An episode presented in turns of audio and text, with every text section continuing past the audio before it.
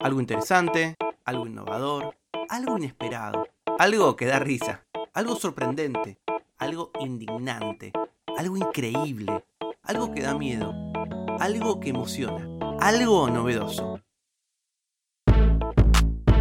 Algo que no sabías. Con Tomás Balmaceda. En estos días estuve leyendo The Art of Gathering, How We Meet and Why It Matters de Priya Parker. Ay, perdón, siempre les juro que yo arranco como muy convencido de que mi inglés va a salir perfecto y después me escucho y digo, ay, bueno, nada, nada. Eh, The Art of Gathering, algo así como el arte de juntarse, ¿no? Que es un libro sobre reuniones les cuento la verdad, tengo un montón de reuniones. Como que yo estudié filosofía, doy charlas, escribo libros, todo eso. Hago podcasts increíbles como este, pero como que si yo tengo que decir cuál es mi tarea principal en la vida, es responder WhatsApp responder mails y tener reuniones. En fin, bueno, tengo muchas reuniones virtuales, reales, híbridas, con gente que conozco, con gente que no conozco, con jefe, con no jefe, con gente que trabaja conmigo, etc. Algunas están buenísimas y otras, la verdad, que me torran y me ponen de mal humor previamente. Entonces, cuando me enteré que estaba este libro sobre reuniones, digo, bueno, lo voy a leer a ver qué onda, porque me gustaría sistematizar cómo puedo tener buenas reuniones. Porque cuando tengo una buena reunión, ustedes capaz les pasa lo mismo. Están buenísimas. Bueno, Parker las estudió y determinó que los mejores tipos de reuniones son los que tienen algo de preparación que eh, incluyen desde elegir en qué día o en qué horario, en qué lugar, si es algo físico, y sobre todo cómo terminarla, ¿no? Eh, y lo que me gustó más del libro es que no tenés que ser, según ella, naturalmente carismático o súper hablador para hacer que las personas de tu reunión, que puede ser un cumpleaños, que puede ser unas empanadas o una picadita en tu casa, estén cómodas, sino que hay habilidades que cualquiera puede aprender para crear conexiones más fuertes con tus amigos, con familiares, con compañeros de trabajo, incluso con extraños. Cuatro consejitos cortitos de The Art of Gathering. Primero, entender el propósito profundo de tu reunión, incluso si es una juntada de amigos, ¿no? ¿Por qué te vas a juntar el viernes que viene con tus amigos? ¿Para celebrar un cumple? ¿Porque hace mucho que no ves a alguien? ¿Porque quizás un amigo tuyo se separó? Cuando te haces preguntas clave sobre el motivo real de por qué te juntás con alguien, ya te digo, en tu casa, el fin de semana o por el trabajo, vas a ver que vas a poder planificarlo e incluso imaginarla de manera distinta. Tal vez, no sé, no te conviene ir a un bar si tu amigo se acaba de separar. Tal vez tienes que hacer algo en tu casa. O quizás no, mira, en vez de una gran fiesta de cumple, puedes alquilar un Airbnb o una quinta y pasar el fin de con amigos, pero en un plan mucho más tranqui, mucho más chill. De alguna manera la idea es esa, ¿no? Eh, ante cada reunión, pensala un poco. La el segundo consejo que me gustó es buscar reglas, pero no te pases de la raya. Porque para ella, para Parker, hay dos errores cuando tenemos reuniones. No tener ninguna regla, entonces tus invitados están medio sin rumbo. O tener un montón de reglas, en donde todo el mundo está como restresado para cumplirlas, ¿no?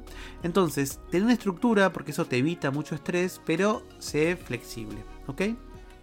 Tercera regla. Esta es sonsa, pero no está mal. Pensá cuidadosamente a quién vas a invitar. ¿No? Ella cita a la tía de Obama, de Obama, de Barack Obama, el presidente yankee, que parece que la, la, tía de Barack Obama dice, si todo el mundo es tu familia, nadie es tu familia. Y bueno, no se lo digan a los chicos de Rápido y Furioso, pero es verdad. Incluir o la inclusión no significa invitar a todo el mundo a todas las cosas, ¿no? Tenés que seleccionar a quienes vas a invitar. Insisto, tanto a un cumple como a una reunión de trabajo. Porque en ocasiones los invitados cambian mucho la vibra del espacio. No sé, si, vas a hacer un viaje, un fin de semana con amigos de toda la vida y tienes un amigo nuevo y, o que no conoce al resto, capaz no se van a llevar bien, no va, no, no va a haber una química eh, donde nada, y nadie la va a pasar bien de alguna manera, ¿no? Eh, eso me gustó porque yo tengo muchos amigos, tengo muchos amigos de mundos muy distintos. Y cuando digo muy distintos, es muy distintos. Solo se cumplan, solo se juntan para, para mi cumple. Yo alguna vez lo conté. Yo solo festejo mis cumpleaños en años pares. Pero mis cumples son multitudinarios. Entonces hay grupitos. Eh, pero leer este libro me hizo sentir menos mal con que yo tengo bastante separados a mis amigos. Eh, porque me parece que intuitivamente coincido con eso. Y por último, y eso también es un buen consejo, no tenés que estar siempre cool. Es decir, las reuniones exitosas, insisto, fiestas o reuniones de trabajo, a veces uno dice, bueno, me junto y que salga lo que salga, vivir el momento, que cada uno se gestione. Bueno, no tenés que hacerte tan el cool, no puedes dejar todo librado al azar.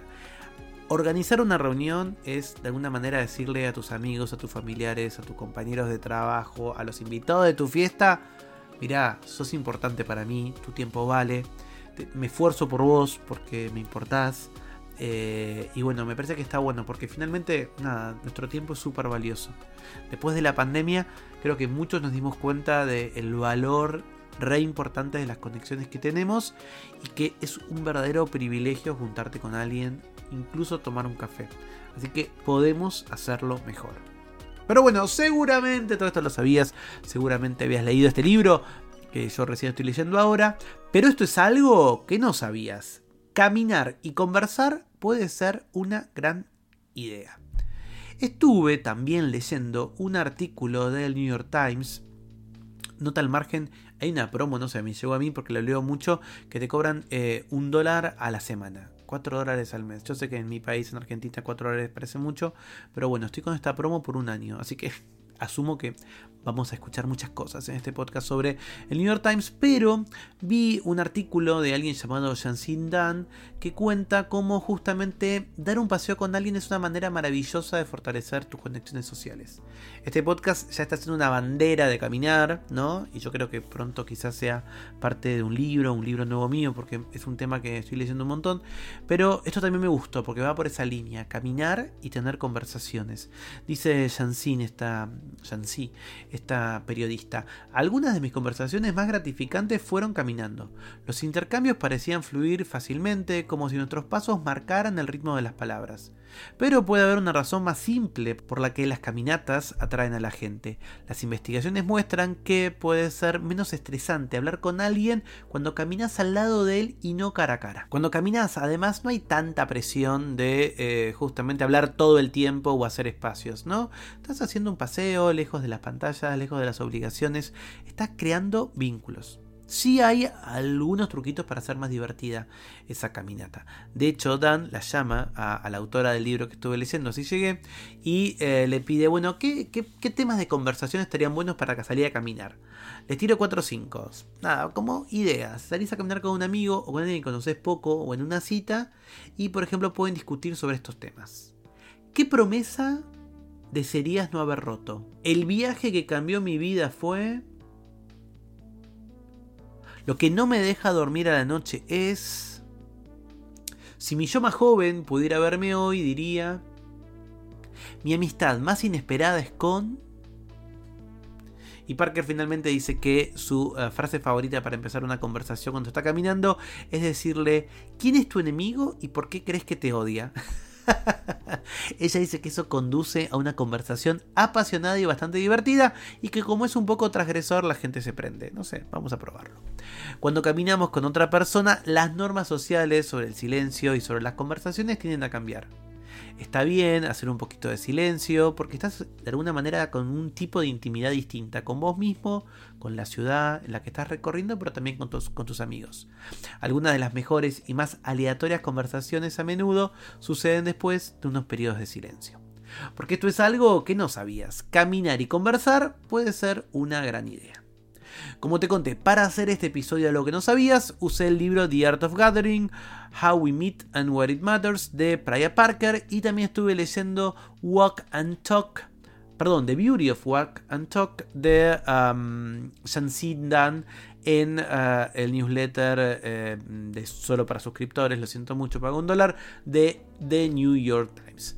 Si sabes algo que el resto de los mortales ni siquiera sospechamos, salís a caminar y me lo contás en hola.tomasbalmaceda.com. Algo que no sabías es una producción de Blick Studios. Idea y realización, Tomás Balmaceda. Edición y tratamiento del sonido, Andrea Kukier. Música original, Vlad Gluschenko. Nos vemos mañana con algo que no sabías.